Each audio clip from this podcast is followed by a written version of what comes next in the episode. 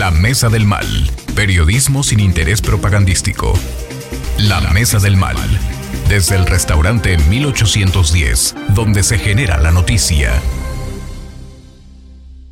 Pues bien, ya estamos nuevamente en esta emisión del podcast La Mesa del Mal. En esta ocasión, eh, pues en miércoles, debido a que se ha debido postergar por distintas razones, por ocupaciones de los compañeros reporteros y periodistas que aquí participamos, pero bueno, pues no quisimos dejarla pasar ni eh, más tiempo y saludo con mucho gusto a don Rubén Galicia, quien es eh, nuestro colaborador y participante de esta mesa y además pues también que colabora mucho con su experiencia. Y Omar Araiza, que ahorita está con su teléfono buscando información sobre un tema candente, que es el tema de lo que ocurrió en Tequisquiapan. Ahí en el municipio de Tequisquiapan eh, ya hubo pues información que se ha dado a conocer en este caso por parte de la Fiscalía General del Estado en torno a pues la confirmación del número de personas que fueron asesinadas al interior de un rancho y todos estos detalles pues los estaremos abordando.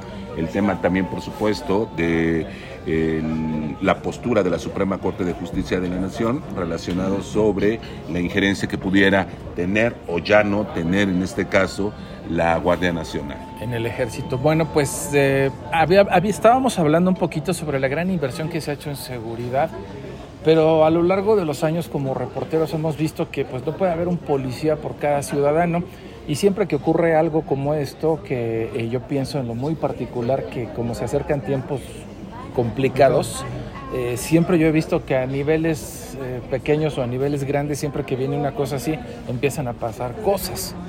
Cuando estaba gobernando Pepe Calzada, de repente dicen que por ahí Rafa Moreno Valle mandaba gente a romper vidrios, a robarse coches, que porque era un gran operador político. Sí, no, pero digo, ya aquí estamos hablando de, de, de, otra magnitud, estamos hablando de, la vida, estamos hablando de, pues desafortunadamente, ejecuciones directas hacia terceras personas, ¿no? Entonces, sí valdría la pena aquí resaltar qué tan eh, eficiente están siendo los operativos que se están implementando de manera conjunta entre todas las corporaciones policíacas, es decir, estos operativos que tanto se cacarea en las distintas administraciones, no nada más en esta, en el ámbito federal, estatal y municipal, en donde se habla de operativos interinstitucionales, en donde en las zonas eh, fronterizas o limítrofes con otras entidades, pues se instalan operativos, se instalan retenes,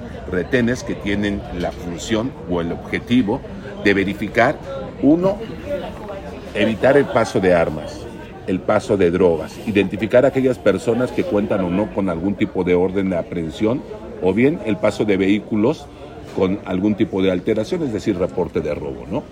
De estar de sospechoso. Adelante, señor. Qué importante es este tema, verdaderamente preocupante para la sociedad. Yo creo que todo lo que acaba de mencionar nuestro compañero es válido y no es estéril, pero sin embargo yo fui presidente municipal y fui cuando solo teníamos tres policías y teníamos en orden el pueblo y en paz. ¿Por qué? Porque han olvidado una cosa. La mayor seguridad de un pueblo la da el propio pueblo. Y están ausentes del pueblo. El pueblo es el que dice qué es lo que hay que hacer y cómo hay que hacerlo pero no es el mismo pueblo que usted gobernó el que estamos ahorita. ni, pero tampoco la, densidad poblacional, tampoco, la tampoco tiene que ser la acción que yo hice. La acción que yo hice fue de acuerdo a ese tiempo. Pero si hoy la dimensionamos, si hoy le damos oportunidad a la sociedad de participar y armar estrategias que nos permitan ir aminorando este problema, lógicamente que va a bajar. Yo creo más en la educación, en la cultura, que en las bayonetas y los perros. ¿eh? Me fastidia y me molesta ver por todos lados ¿verdad? gente armada, con vehículos blindados, para que la mafia se burle todos los días de ellos. Yo estoy de acuerdo en que debe de existir esa participación, ese trabajo conjunto entre sociedad y gobierno. Sin embargo, hay confianza en los cuerpos policíacos por parte de los habitantes, cuando en muchas ocasiones, cuando han sido víctimas de algún tipo de delito, cuando se ponen en contacto con ellos, ¿qué es lo que pasa? resulta que revictimizan en este caso a la persona que ha enfrentado algún hecho ilícito. Es decir, desde el proceso que la trasladan, bueno, desde los primeros respondientes que acuden al lugar a tomar conocimiento del hecho, posteriormente, desde el momento que lo trasladan a la fiscalía, o en, ese entonces eran ministerios públicos a presentar la denuncia correspondiente, toda esa serie de burocracia, ¿qué es lo que pasa? Bueno, pues desalienta, desalienta, este a que el ciudadano como tal le dé continuidad a la presentación de una denuncia y por consecuencia se logre detener a los responsables de cualquier tipo de hecho ilícito. Yo nomás hablaré de lo que vivimos. Eran tres estancias de policía. La preventiva, que manejábamos al 100% las autoridades municipales, porque sabíamos quién eran las personas que había que poner lo preventivo y sabíamos cuál era la, la actividad de un preventivo. Y después teníamos la correctiva, que era la policía judicial, y que llegaba a situaciones muy especiales y concretas, y no andaba con vueltas. Tenía detectadas en cada pueblo quién eran los, maleantes. Y en el momento se requería, los citaban y encontraban al, al pues es, es precisamente... La tercera autoridad era el ejército con el ejército ya no había engaños. Y la más importante era la preventiva, porque en lugar de traer perros y palos y, y mauseres, estábamos organizando campeonatos y estábamos organizando convivencia entre la sociedad y sobre todo los jóvenes. Y los jóvenes eran los que más colaboraban y apoyaban a la seguridad normal, la normal, la de los pleitos internos entre entre colonias y entre familias, la otra la atendía a cabalidad la judicial. Y normalmente sabían quién eran los delincuentes y dónde estaban, ¿verdad? en ese momento. Yo, yo creo que este repunte que se ha dado en cuanto a los índices delictivos, sobre todo en su modalidad de robo, robo en su robo a casa habitación, robo de vehículo, robo a negocio, eh, robo en sus diferentes eh, modalidades, también es un efecto cucaracha, es decir, ha habido la presencia de muchos em, delincuentes originarios de otras de otras entidades y que desafortunadamente pues vienen a ser aquí de las suyas, pero es importante, como usted señala, lo que es la participación ciudadana. El día de ayer precisamente cuando se empezó a manejar esta información a través de las redes sociales sobre una serie de detonaciones que se registraron allí en la comunidad del Tejocote, en el rancho, en las cercanías del rancho Seis Hermanos, eh, fue gracias a la denuncia ciudadana o al reporte que hicieron los ciudadanos que acudieron en este caso las autoridades tanto preventivas del municipio, bueno, municipales de Tequisquiapan, estatales y también de la Fiscalía a realizar las investigaciones correspondientes, pero aquí valdría la pena saber es cuál fue el tiempo de respuesta. Es después, es decir, después de que se recibió el reporte, cuánto tiempo tardaron los cuerpos policíacos en arribar al lugar, ¿no? Digo, desafortunadamente, bueno, los datos que se dan a conocer en su momento o recientemente por parte de la Fiscalía General del Estado, estamos hablando de tres hombres, dos mujeres que se encontraban al interior de este rancho de los seis hermanos y una, bueno, pues de las eh, mujeres que iba lesionada, ya no alcanzó a llegar al hospital, bueno, pues falleció en el trayecto. Eh, también se da a conocer por parte de la Fiscalía el aseguramiento de ocho armas de fuego de distinto calibre. Y es aquí en donde nuevamente me surge la duda.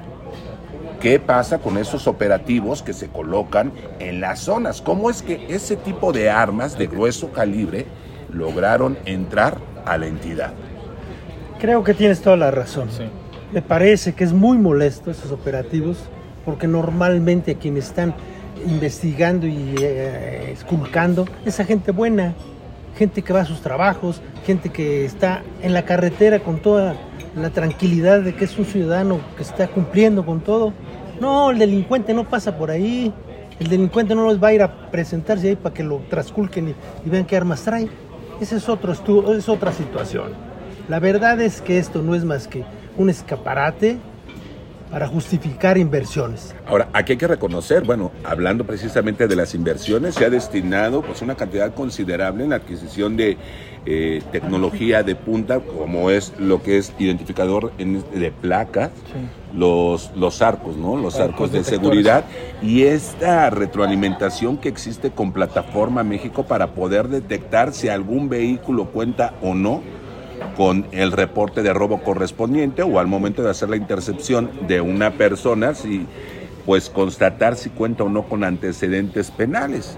Pero vamos, en el caso, por ejemplo, de un vehículo que se lo robe, no sé, minutos antes, en lo que volvemos a lo mismo, se hace el reporte correspondiente, eh, llega esa información a la base de datos de Plataforma México y a su vez se distribuye, bueno, pues qué tantas cosas no pueden hacer los delincuentes con un vehículo que no es de su propiedad. Y han hecho. Y como señala precisamente eh, Rubén, ¿no? O sea, la cuestión de que no toman los, los, caminos usuales, donde están los operativos. les pasa? A mí me paran en una ocasión. Y aquí valdría, valdría la pena también, pues, constatar o descartar si hay fuga de información por parte de los cuerpos policíacos, en el sentido de que hay un retén en determinado lugar. No pases. Hay un retén a determinada hora, no pases. Claro. ¿Le pasó? A mí me pasa que vengo ah. De Estados Unidos, vengo por Matehuala y me paran. Ah, que precisamente ahí fue donde levantaron a los 40, ah, no, a los 28, 23 de, de Guanajuato. De Guanajuato, sí. Me paran con un arma larga, me bajan de mi vehículo, me, ponen en. Ah, como si fuera delincuente. delincuente me, molesto. Y le levanto la voz al, al militar. Entonces me pega con el cañón y me dice, ¿a qué se dedica? ¿Qué quieres que te diga? Soy, soy narcotraficante. sí. aquí va a ser tu verdad contra la mía. ¿Qué quieres que? Claro. Pero no es esto lo que me molesta. Mira, allá enfrentaba un niño llorando porque tenían a su padre en la misma condición. Eso es cuidar a un ciudadano, eso es atendernos. No traigo ni un palillo. Y es precisamente e, esta cuestión que da pauta a lo que se maneja con lo de la... Y le digo, ¿tú crees que un delincuente de alta calidad te pasa aquí enfrente? Digo, por favor. Es más, un delincuente de ese tamaño, ni le levantes el arma, ¿eh? Porque antes que la levantes ya estás muerto. Los ciudadanos que tenemos que sufrir estas vergüenzas, estos problemas. Y entonces no, se acercó un coronel. ¿Y qué está usted alegando? Que, no es justo ni es correcto lo que usted esté haciendo. ¿Ah? Pues una vez dispare. Pero mire cómo está, tiene ese niño frustrado y a la señora porque tiene, ¿qué, trae ese pobre hombre? Para que lo tenga usted con los brazos arriba y con un arma larga. Claro. Los delincuentes no pasan aquí, hombre, no sean tontos.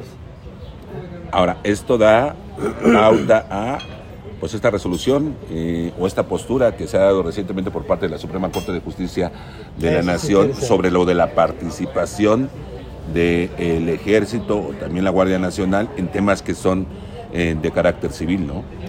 Y estamos eh, haciendo el contraste, ¿no? Antes y después. Yo siempre cuando he entrevistado a exalcaldes le digo, ¿cómo, es, cómo fue el Querétaro que gobernaste y cómo es el actual? Y aquí, ¿cómo es la seguridad que quería López Obrador y cómo es que la tiene?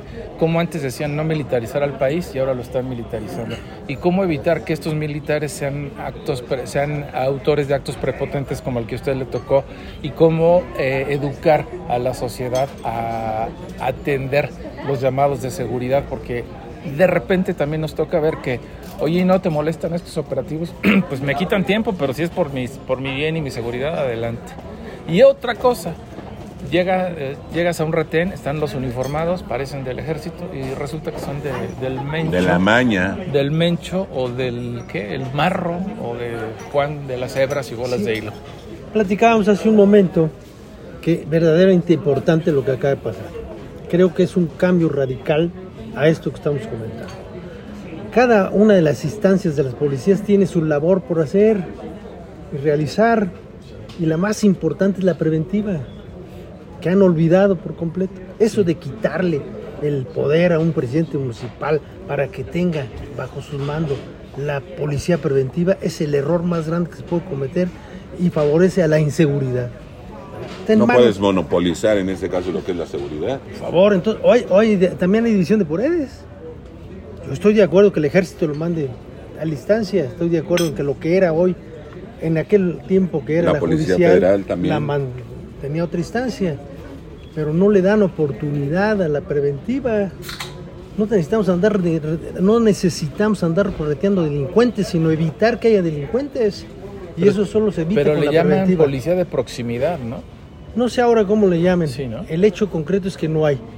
Bueno, es, como simplemente cambian el nombre, ¿no?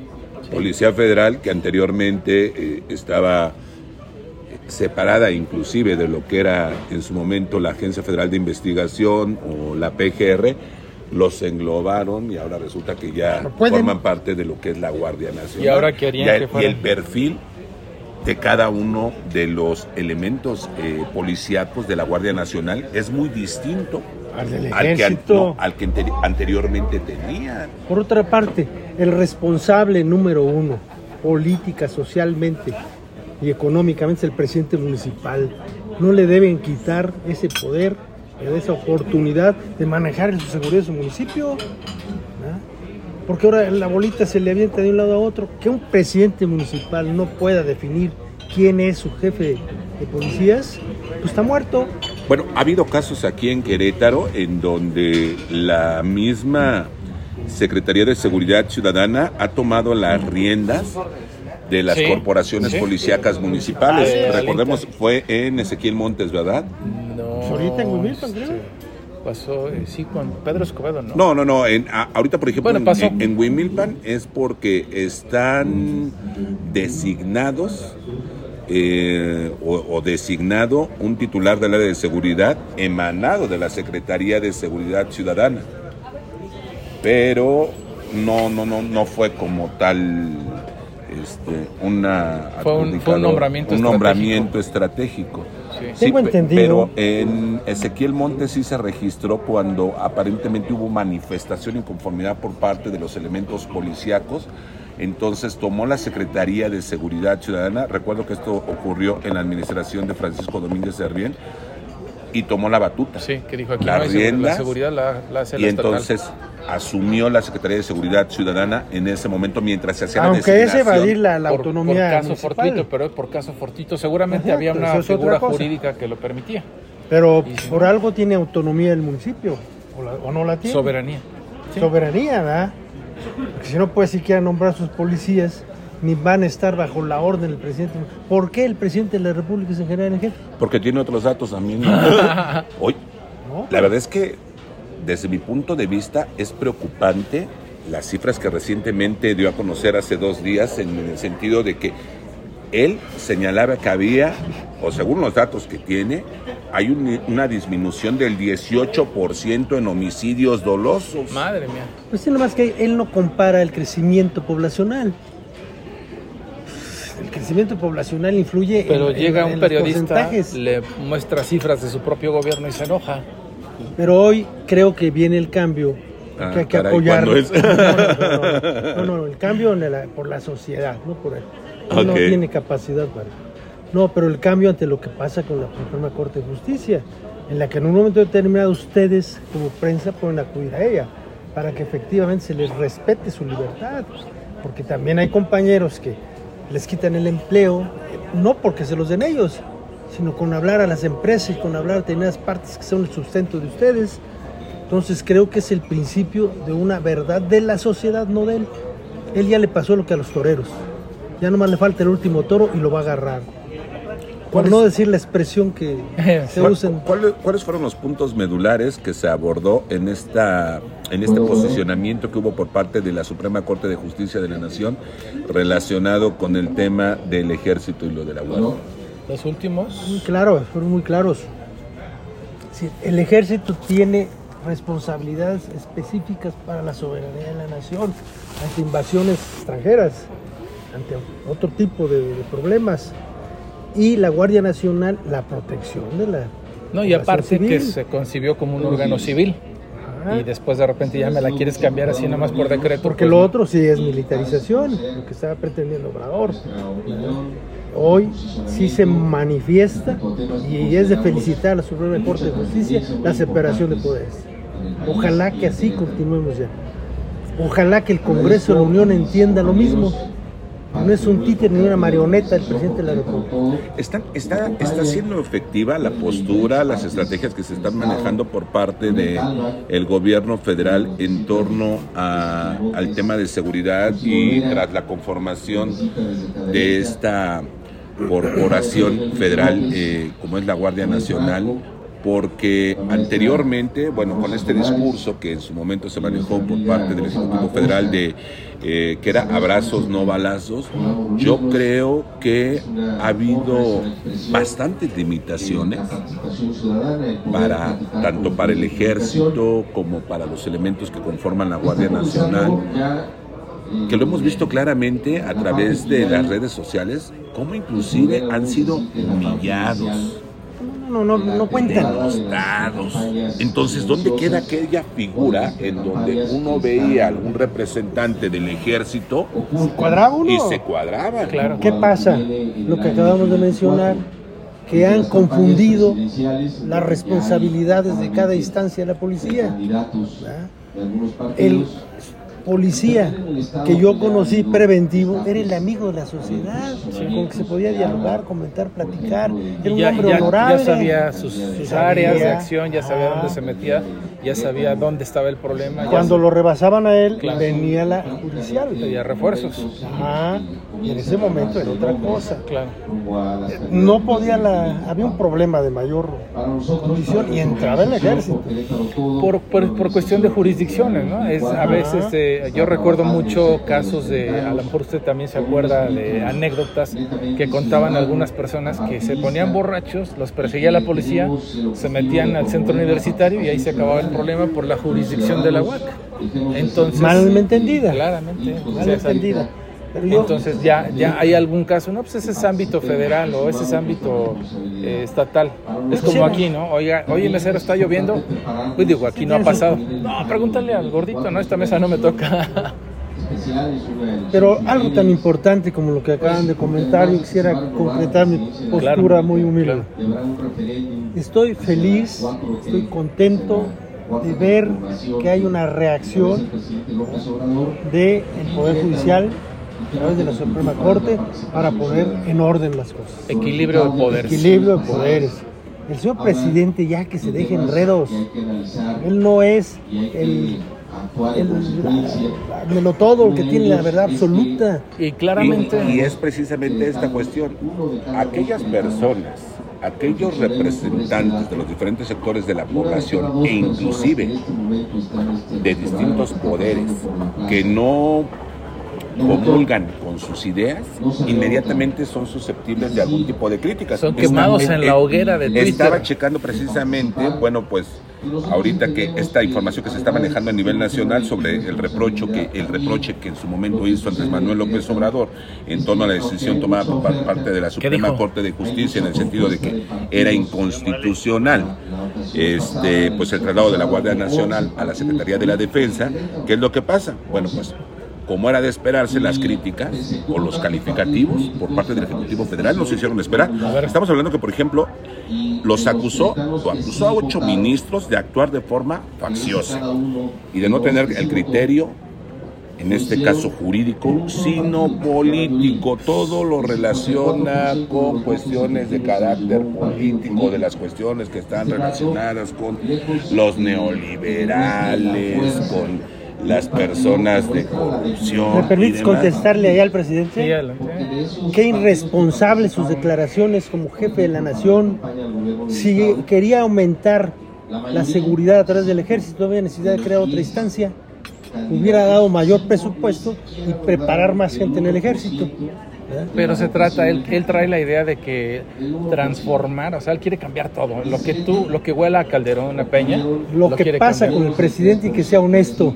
Vamos precisamente a lo que pretende cambiar todo. Pues resulta que también, pues lo que pretende ahora, ante esta negativa que se dio por parte de la Suprema Corte de Justicia de la Nación, pues ahora lo que pretende, a partir del próximo primero de septiembre, es presentar ante la legislatura, ante la nueva legislatura, una nueva iniciativa sobre reforma constitucional para que la Guardia ahora ah, pase el control del ejército. Es, el plan B.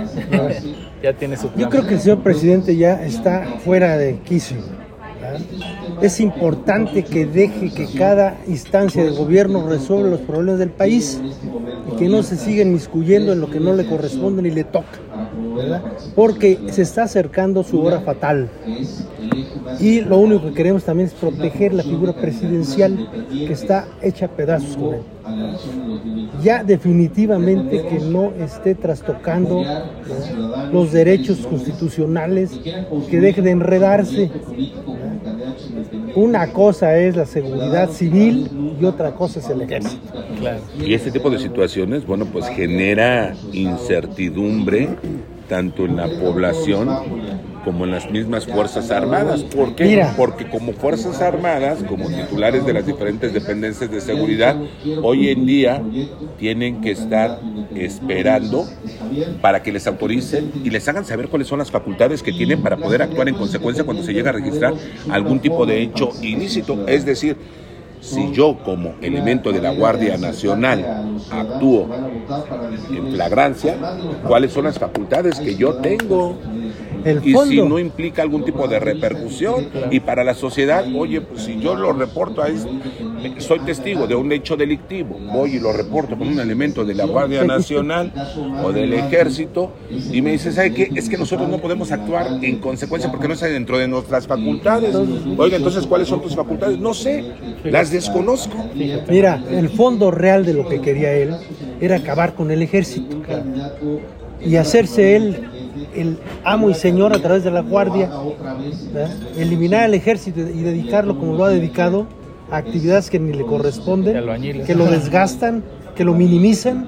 Para él, el Señor de los cielos, él, pues se equivocó, porque el pueblo tiene hoy por hoy todavía instituciones como la Suprema Corte que lo puede poner en orden.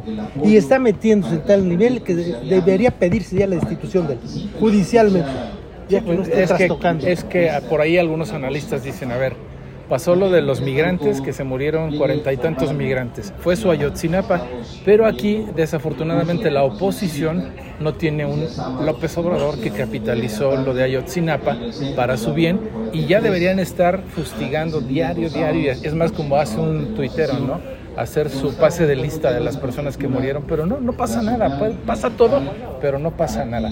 Y yo creo que es más bien una estrategia de redes en donde se minimiza, se defiende y se, se limpia la imagen del presidente López Obrador.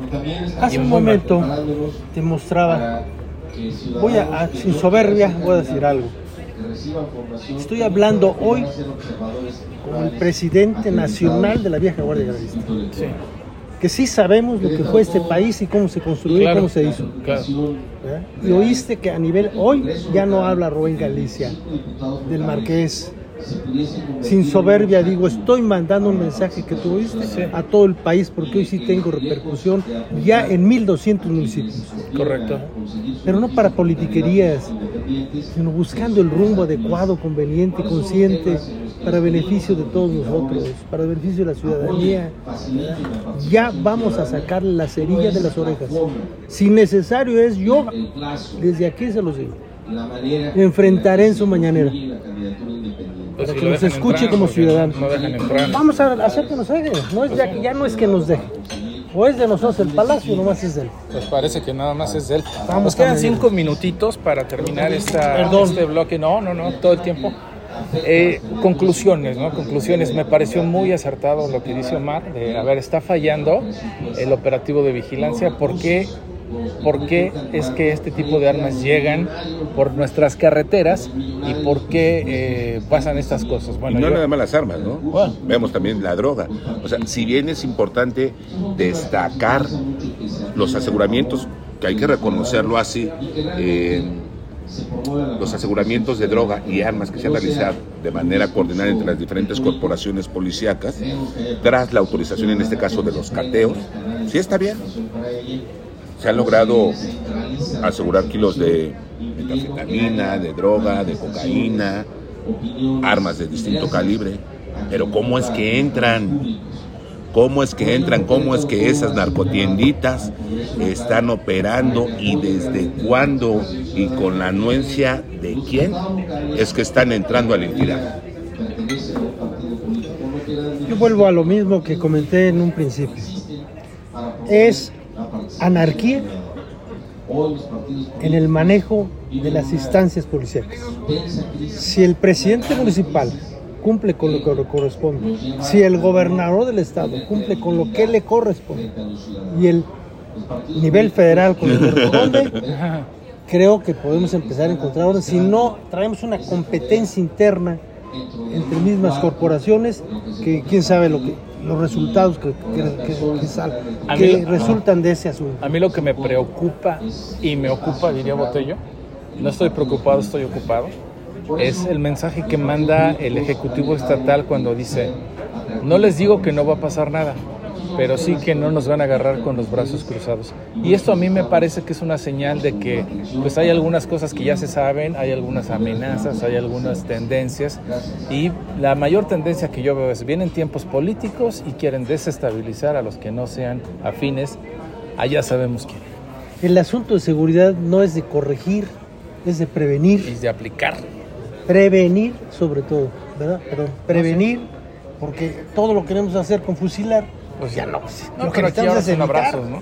Y no generar, bueno, pues precisamente esta incertidumbre entre la población, ahora que pues no están muy lejos los procesos electorales, ¿no? Y como bien señalas, es cuando... Pues viene uno de los nuestros. Pues, mágicamente se empiezan a incrementar, se empieza a ver un incremento delictivo, eh, la aparición también de mensajes alusivos a grupos de delincuencia organizada, y lo peor, amenazas. Y lo peor es que los ejércitos de Twitter y de redes sociales no afines al PAN o al quien, a quienes nos gobiernan aquí en Querétaro, van a empezar a crear ese, ese ambiente que le crearon a Peña Nieto y que le valió y que no hizo nada, y ese ambiente favorable a López Obrador que desde siempre se lo hicieron, van a empezar a crear aquí, a tratar de crear inestabilidad. Yo por eso le he dicho a ciertas autoridades, oye, pues qué lentos están en sus redes, ¿eh? porque no se defienden. Muchísimas gracias. ¿Algo más? Lo más apelar a que tomen en cuenta mucho a la sociedad, su opinión, consejos ciudadanos de seguridad pública. La denuncia, pues yo creo que sí es importante eh, que exista una retroalimentación entre las corporaciones eh, policíacas y pues los ciudadanos para que se pueda atender en tiempo y forma pues este tipo de hechos delictivos y por supuesto también apelar a la respuesta de las autoridades policíacas para que sea en un menor tiempo, ¿no? Correcto. Pues muchísimas gracias, nos estamos escuchando el próximo martes. Ahora sí ya esperamos que estén aquí los ausentes, como Rafa Piña. Gracias, señor Juan. ¿Ah?